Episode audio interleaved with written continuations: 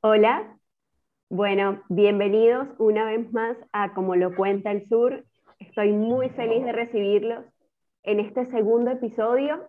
Que estamos aquí quiere decir que ya superamos la primera prueba, así que eso me emociona muchísimo. También me emociona decir que hoy vamos a tener una invitada increíble, tan increíble que la escogimos como nuestra primera invitada. Además, por supuesto, que me va a acompañar en este proyecto eh, mi buena amiga Oriana Álvarez. Así es, bienvenidos nuevamente a otro, al segundo capítulo como lo cuenta el sur. Simplemente agradecidas de que si escucharon el primero estén acá en el segundo.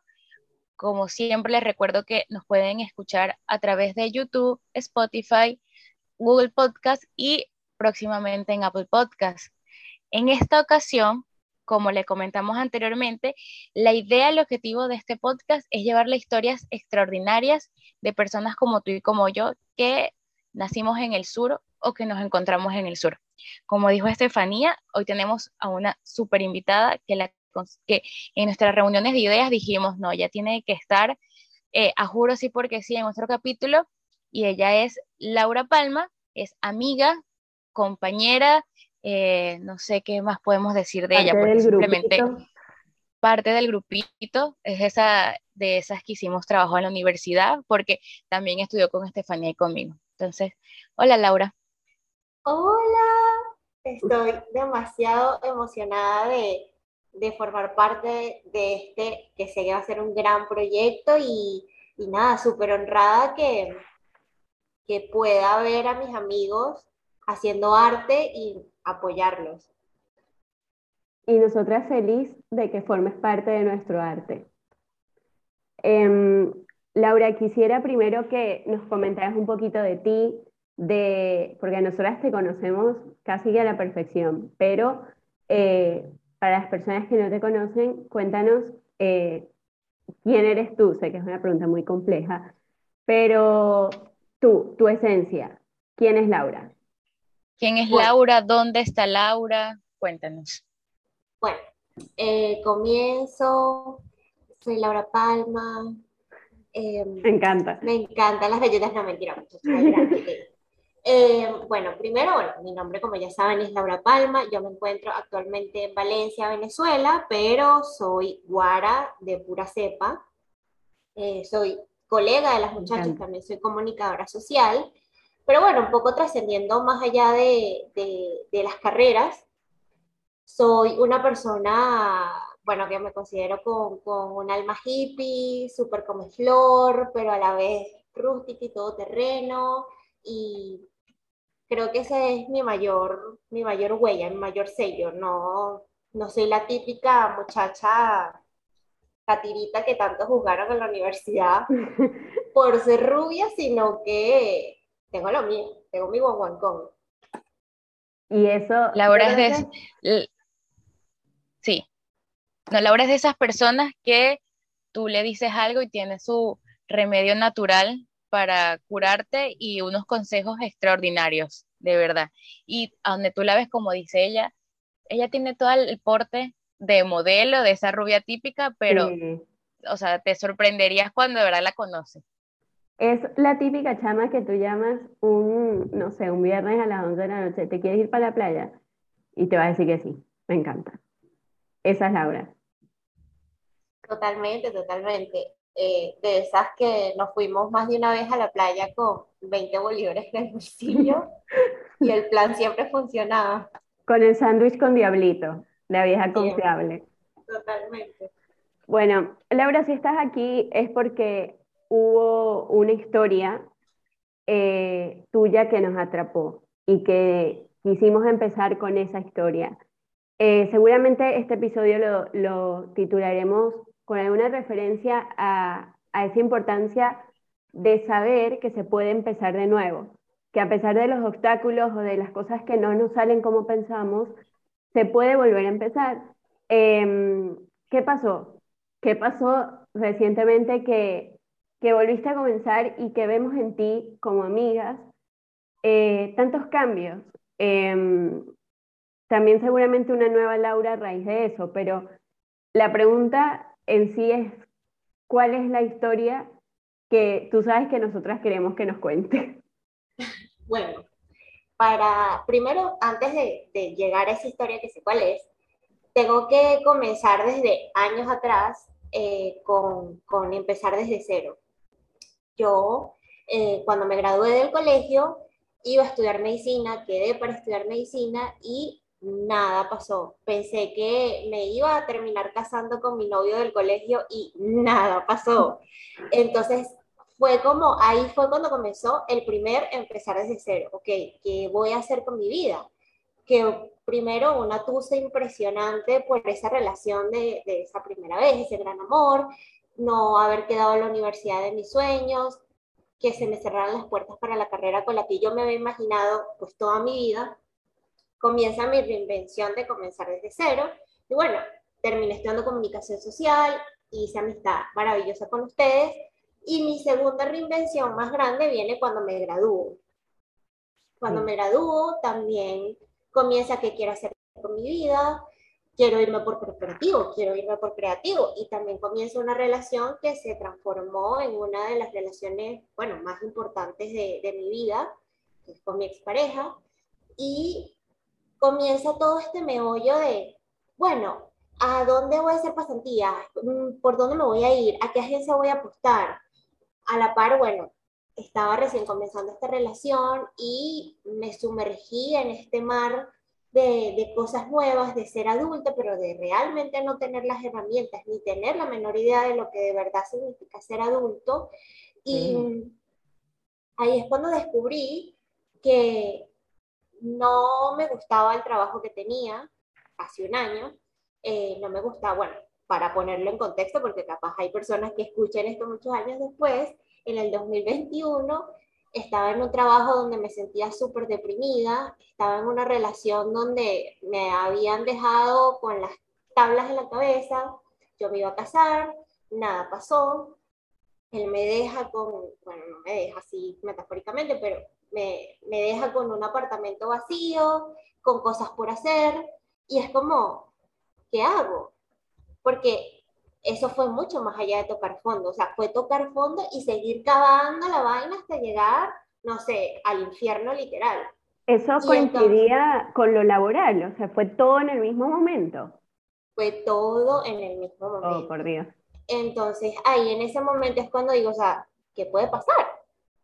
Seguir sintiéndome como una basura todos los días o, bueno, capaz utilizar esto como un trampolín y entonces es cuando me decido ir, venirme a Maracay primero.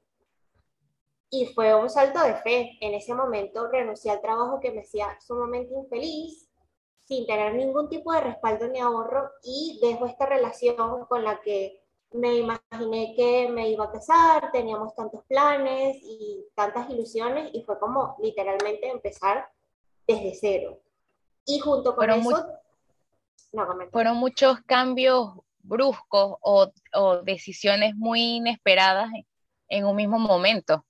Y no sé ustedes, pero por ejemplo, creo que cuando tocaste la parte de la universidad, creo que todos tuvimos como, un, como una especie de crisis o un momento de que ahora qué hacemos, porque ya veníamos como una, ya veníamos como una rutina y aunque graduarse es algo genial, maravilloso, uno queda como en blanco, o sea, ahora qué viene, soy realmente adulto, sigo siendo eh, el adolescente con el que empecé clase, entonces creo que esta, esta edad, eh, si bien todas tenemos 25, 26 eh, años, hay muchos cambios y como que vemos el, el exterior tan cambiante y tan diferente a nosotros. Sí, y que no nos preparan. O sea, en el colegio quizás no nos preparan lo suficiente para el enfrentamiento emocional que viene cuando se va a entrar a la universidad, cuando no sabes qué hacer, cuando no quedas aquí, o como te pasó en quizás precisamente lo que querías, que luego se vuelve a enfrentar, como dice Ori, en, en el momento de salir de la universidad. Es como, bueno, ¿y ahora qué hago? Eh, Totalmente. Hay herramientas que no, que no se dan en esos procesos. Y bueno, te tocó varios casos juntos. Laura, cuando decides mudarte en nuestro caso somos, hay gente que nos mudamos de país, pero tú igual hiciste una especie de migración interna, cambias de ciudad. ¿Fue por buscar un nuevo comienzo o, o ya venía un poco como un plan B? ¿O fue algo de la noche a la mañana, mira, yo no tenía esto planeado, vamos, me voy? De la noche a la mañana, no lo tenía para nada planeado. El 2021, o sea, yo pensé que iba a terminar emigrando con mi, novio de ese momento y fue como, no, ah. algo me detuvo. O sea, eh, aquí insto demasiado a las personas cuando ustedes sientan que con sus parejas, sus trabajos, sus amigos, hay algo que no cuadra, tócate el corazón y piensa, ¿realmente pertenezco aquí? Y está bien si, si no es así, porque si ya no es así, pues viviste lo que tenías que vivir, cruzaste el proceso que tenías que cruzar con esa persona y sigues adelante. Un poco la intuición, la intuición. Eh, totalmente. Y es algo que, que como tú comentabas, Steffi, eh, a mí me pasaba que soy de estas personas que te gradúas, tienes el trabajo perfecto, te casas, tienes hijos, tienes la casa, entonces no te dan, eh, mi crianza por lo menos no estuvo orientada a darme esa oportunidad de cágala, cágala, conócete. Porque cuando te gradúas, puede ser que, mira, tú pienses que vas a ser el científico que cura el SIDA y capaz termina siendo el grafitero que pinta las paredes del, del edificio. Y si a ti eso te hace feliz, está genial, pero Totalmente. esa oportunidad que te den de explorarte sin tantas presiones. Exacto. Si em, pensamos que, pensamos que de un paso hay que pasar al otro inmediatamente, o que el tiempo, o sea, o igual el tema de las redes sociales, te insta mucho a una productividad eterna, perenne. Entonces, no, hay veces que tu reloj puede parar un momento, no significa que estás perdiendo el tiempo, sino es un momento donde tú estás como introspectivamente viendo organizando tus ideas, quizás tu cabeza es un rompecabezas en ese momento y estás buscando las piezas, pero eso quiere decir que estás en un momento contigo mismo. Entonces, esa parte, como muchas, lo, como se eh, puede mostrar la vida, no la enseña. Y es algo que muchos sufrimos esa parte. Totalmente. Y aquí, aquí quiero agregar algo súper importante, que bueno, cuando ya yo me vengo y digo qué voy a hacer con mi vida, pues no quiero ser de esas personas con pensamiento de carencia, pero literalmente si no trabajaba no tenía cómo mantenerme y empiezo a mandar este montón de correos presentándome. Hola, soy Laura Palma, soy tal y tal, quiero agregar valor a su empresa y entro en este, en este holding de Walls, de, bueno, de Verónica Ruiz del Viso, y cuando ahorita ya en enero me mudo ya definitivo a Valencia y entro directamente en amarillo a un puesto que había deseado por tanto tiempo y que me daba muchísimo miedo. Eh, justamente llego y le pido en uno de esos pensamientos internos, le pido a la vida como que conchale, ya quiero estar como que un poco más tranquila. Y justamente llega a mis manos otra vez el libro de, de Deepak Chopra de las siete leyes espirituales y el ahí comenta una ley que es la ley de la incertidumbre. Si tú, y entonces él comenta, si tú no sientes que estás en constante, ni siquiera saliendo de tu zona de confort, expandiéndola a nuevos conocimientos, a nuevas fronteras, entonces realmente no te estás moviendo tu propósito. Entonces, hazte amigo de esa incertidumbre. Y eso fue lo que a mí más me costó, porque yo era amiga de la comodidad. A mí me criaron a que tienes que ser amiga de una vida segura. Pero resulta que eso no me estaba dando la vida que yo quería que fuera, entre comillas, de mis sueños. Entonces, hacerse amiga de la incertidumbre siempre va a ser la mejor estrategia. Ese cambio de, de, Maracay a Valencia fue por eh, esto laboral, ¿no? Eh, bueno, laboral de mi parte no. Bueno, yo en este momento comparto casa con mi mamá y mi mamá trabajaba aquí en Valencia porque, bueno, yo trabajo remoto, estoy a la espera de, de mi pasaporte para ya comenzar a iniciar mi proyecto, sí, bueno, un proyecto interno de, de poder ser nómada digital un tiempo. Entonces, bueno, para eso tengo que esperar mi pasaporte y tal, pero mi mamá llega y me dice, ¿qué quieres hacer? Y yo le digo, bueno, me voy contigo porque realmente nada, en este momento de mi vida no estoy atada a ninguna parte del mundo. Pues. Claro. ¿Y mm, cómo llevabas, me, me genera curiosidad, el cómo, porque bueno, sé por, porque te conozco que tu fortaleza espiritual es muy grande, pero hay situaciones que nos desvanecen simplemente así. Ahora, ¿cómo sobrellevabas esos días de, como tú dices, de tanta incertidumbre, de no saber qué va a pasar y de sentir que todo te estaba pasando? Porque uno en esos momentos piensa que eso nunca se va a detener, que nunca van a dejar de pasar cosas y, y creo que o sea, se vieron afectadas varias áreas de tu vida. ¿Cómo era tu día a día en ese momento para no flaquear? Wow, lo primero que me costó un montón fue admitir de necesito ayuda, no voy a salir sola de aquí. Porque como te digo, no estaba feliz con mi trabajo, no estaba feliz con mi pareja. Eh, mis mejores amigas desde el colegio literalmente no me dieron la espalda porque no fue eso, sino que esa relación ya dejó de ser. Entonces fue como que me quedé sin nada y yo dije, no voy a salir de aquí sola. Yo necesito eh, comenzar terapia y, la inicié y para ya yo confesar en el exterior que estaba haciendo terapia me tomó como, como cinco meses, porque me daba muchísima vergüenza el, el sentir que, el demostrarme vulnerable, porque bueno, muchachas, ustedes me conocen, saben que yo soy una persona bastante fuerte y frontal, y entonces venir y ponerme a lo mejor en bandeja de plata con ustedes de, muchachas, miren, no, no valgo medio, no valgo medio.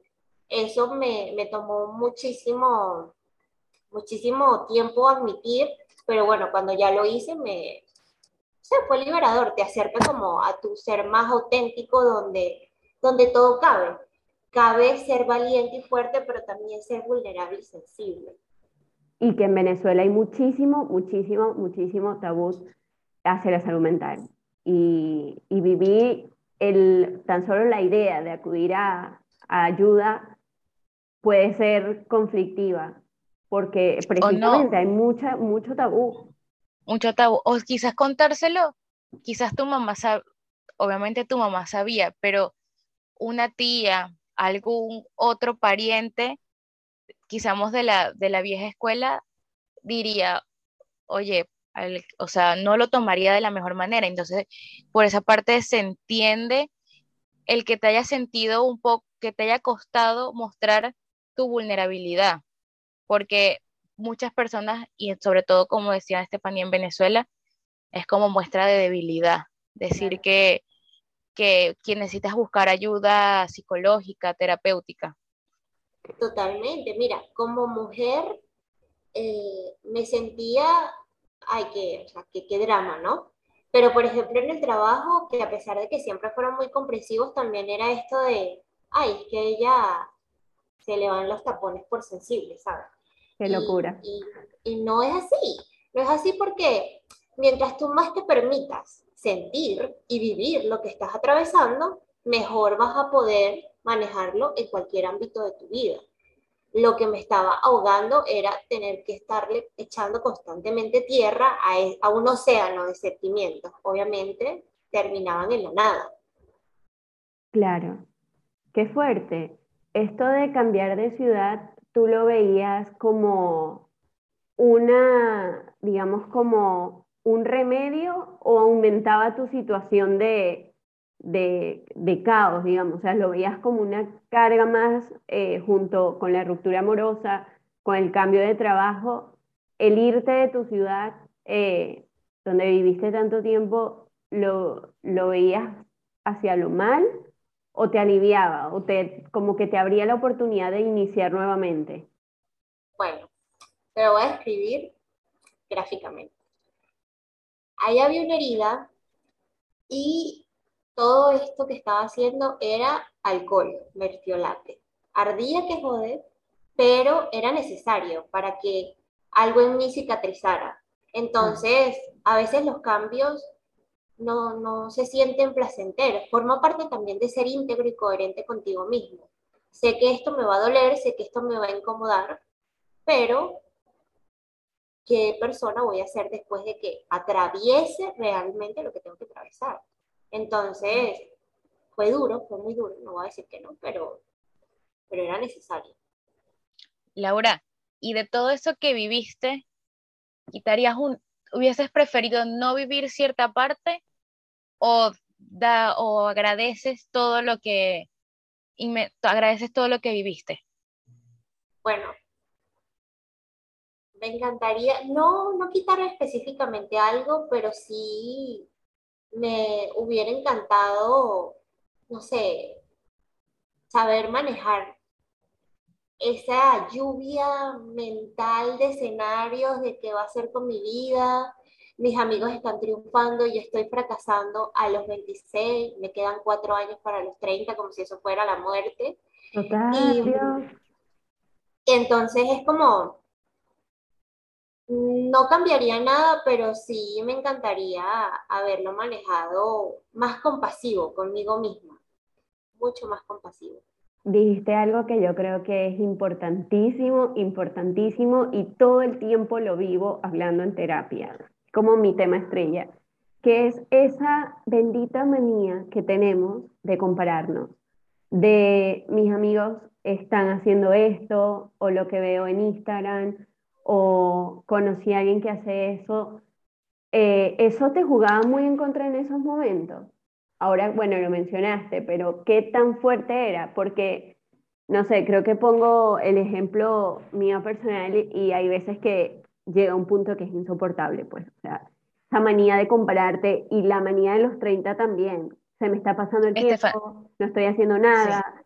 Es, es realmente fuerte, es un tema fuerte. A mí, a mí me agrada escuchar, o sea, no desde el punto, no, no es agrada la palabra, pero Estefanía es un claro, claro oyente de mis colapsos a veces de que caigo en una comparación muy fuerte.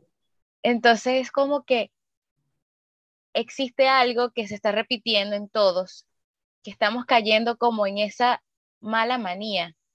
Entonces, es, es como a la vez como que da fuerza de saber que estamos todos conscientes y que al mismo tiempo estamos triunfando a nuestra manera y verlo desde el punto de vista como de, verlo desde el, desde el podio, de estar aplaudiendo como público y no desde la comparativa.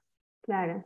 Totalmente. Y también aquí pongo otro, otro, sí, otra carta sobre la mesa. Preguntar. Porque entonces, por ejemplo, yo estoy aquí, pues, digamos, entre comillas, encerrada en mi casa, yo trabajo remoto, hay veces que no salgo, por lo menos veo a mi mejor amigo, que ustedes saben quién es, que sale, que tiene una vida social impresionante, que tiene un trabajo que se ve que le apasiona, y yo digo, Dios mío, o sea, Señor, ¿cuándo, ¿cuándo llegará el día de mi Tal cual. Entonces, ¿qué pasa? También acércate, si son amigos, pregunta. Me volví una persona de, que súper cerrada que no contaba a contar mis cosas y a preguntar. Si veo que a Estefanía está haciendo algo que me gusta, hola Estefi, ¿qué estás haciendo? Cuéntame, no sé qué, ¿cómo hiciste para llegar ahí? ¿Qué te pasó? Si veo, literalmente ahora cuando veo que hay alguien que, por ejemplo, está en un puesto de trabajo o tiene una vida económica que me gustaría, no me da pena, hola fulanito, ¿cómo llegaste tú ahí? ¿Cómo hiciste para lograr esto? Porque entonces te das cuenta que es una persona igual de humana, que tiene a veces hasta contradicciones mucho peor que tú y que la está haciendo igual. Entonces, cuando tú rompes esa barrera de silencio, ahí es cuando nos comenzamos a acercar, pues. Claro, y yo creo que también ese cliché, quizás lo que vaya a decir suena muy cliché, eh, ese ejemplo lo aplicaría para, para personas cercanas o personas que uno conoce, pero tampoco como que creer demasiado. A mí eso me ha funcionado. Eh, y creo que Orián y yo compartimos eso. Vemos, no sé, algo en redes y no sabemos lo que hay detrás. O sea, siempre las personas nos van a mostrar eh, lo que ellos quieren mostrarnos. Entonces tampoco dejarnos llevar por esa cosa que nos muestran. O sea, entender que hay algo detrás creo que, creo que es importante. Eh, Lau, ¿sientes que a raíz de todo esto que pasó, hay una nueva persona? ¿O descubriste algo en ti? ¿Hubo una transformación en ti? Uf, demasiada. Yo justamente cuando estaba haciendo mi carta de, de este año, de las cosas que quiero, yo digo, Dios, la Laura de hace un año no se imagina lo que iba a lograr hoy. Entonces, y no simplemente muchachas que si cargos, que si nada. Simplemente es por el hecho de la mentalidad, de haberme sentido tan miserable a sentirme que hoy no estoy donde quiero estar, pero ya tengo un propósito. Ya cada día me acerco más a, la, a la verdadera Laura. Y eso no tiene precio. ¿Tu historia te ayudó a encontrar ese propósito? Totalmente. Y no simplemente mi historia, haberla vivido, abrazarla, sentirme muy orgullosa de lo que he vivido, porque no es más ni menos, sino la historia que mi alma decidió venir a vivir aquí al mundo. Wow, qué, qué lindo Laura, dices. Sí, Laura, y desde tu vivencia y sabiendo que el tema central de este es comenzar de nuevo, ¿qué ¿qué reflexión o qué conclusión llegas después de, después de todo? ¿Qué puede aportar eh, Laura? Al mundo o a mi vida. Al mundo. Al mundo. Porque quizás alguien que nos está escuchando está pasando por lo mismo y no tiene a la persona de confianza a quien contárselo o está buscando esa frase específica o eso que quiere escuchar y capaz tú tienes esa, esa, esa, ese consejo, esa, esa palabra? Arriesgate. Arriesgate a hacer las cosas que de verdad tú quieras hacer. No las que te van a aportar a tu carrera o a tu vida, sino aquello que de verdad hace tu alma vibrar, porque ahí es donde están las respuestas para comenzar a encontrarte a ti mismo. Eh, qué bueno. Me parece.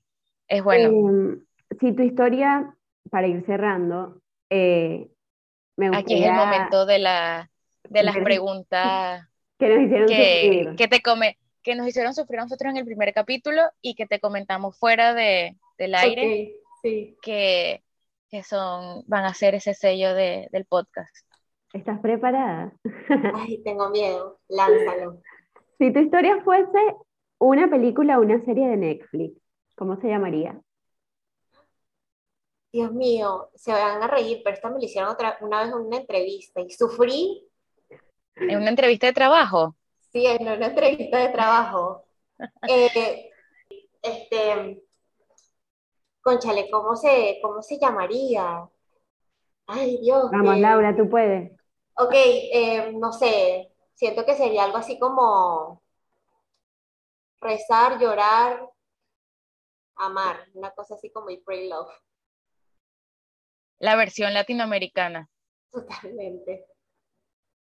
Este, em, la otra, sabiendo que nosotras tres somos de Venezuela, Estefanía está en Argentina, yo estoy en Chile, tú sigues estando en Venezuela, y nos dijiste antes que, vas a llegar, estás en la espera de ese pasaporte para ser una nómada, nómada digital. ¿Cómo le contarías que es el sur al resto del mundo?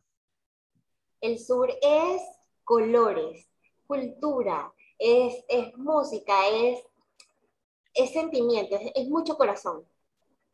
¡Qué lindo! Me encanta esa respuesta. Me encantó, de verdad.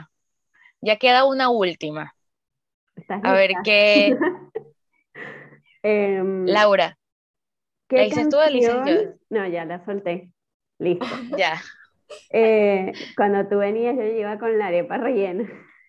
Total. Eh, ¿Qué canción te recuerda tu historia y qué canción te recuerda a tu lugar? A Barquisimeto en este caso. Ok, bueno, una canción que, me recuerda a mi historia, Natalia Lafourcade, Hasta la Raíz.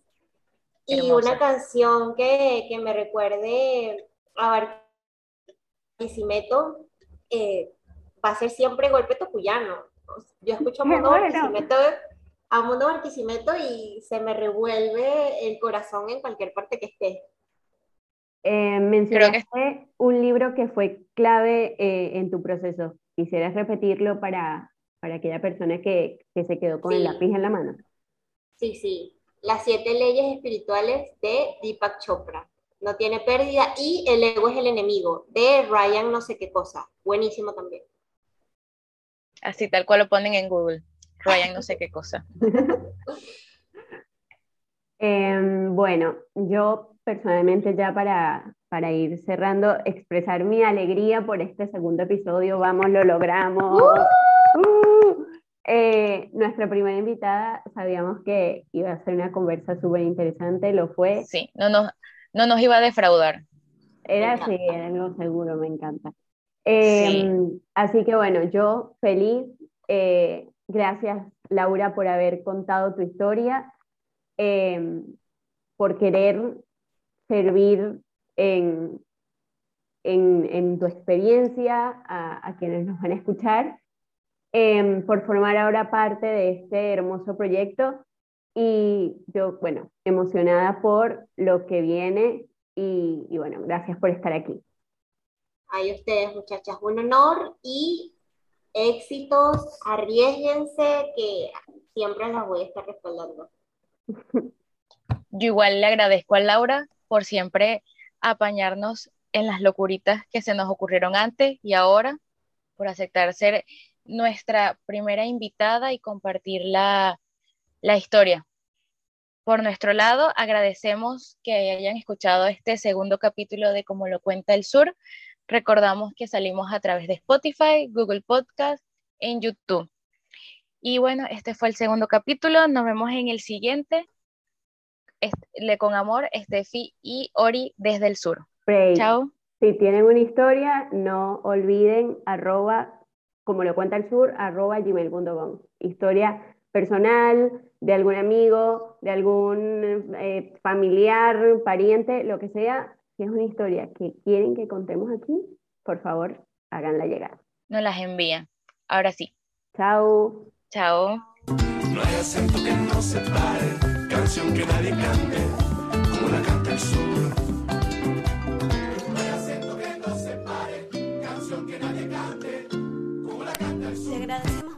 Que nos hayas escuchado y esperamos que la historia que te hemos contado en este episodio sea de tu agrado y aporte algo lindo a tu vida. Si te gustó este episodio te invitamos a que escuches los próximos, que los compartas y que nos cuentes esa historia que te interesó en algún momento, cuando ibas camino a tomar el metro, cuando conociste a alguien por casualidad en un café o quizá una historia de alguien a quien quieres. Puedes enviarla a como lo cuenta el sur. Agradecemos a quienes nos apoyan en este proyecto, en especial a Carlos Poleto de El Otro Polo, por permitirnos hacer uso de un poco de su magia con su canción El Sur, la cual escuchas al comienzo y al final de cada episodio.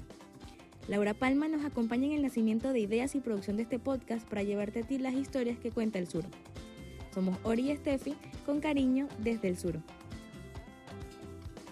No que no se pare, canción que nadie cante, como la canta el sur.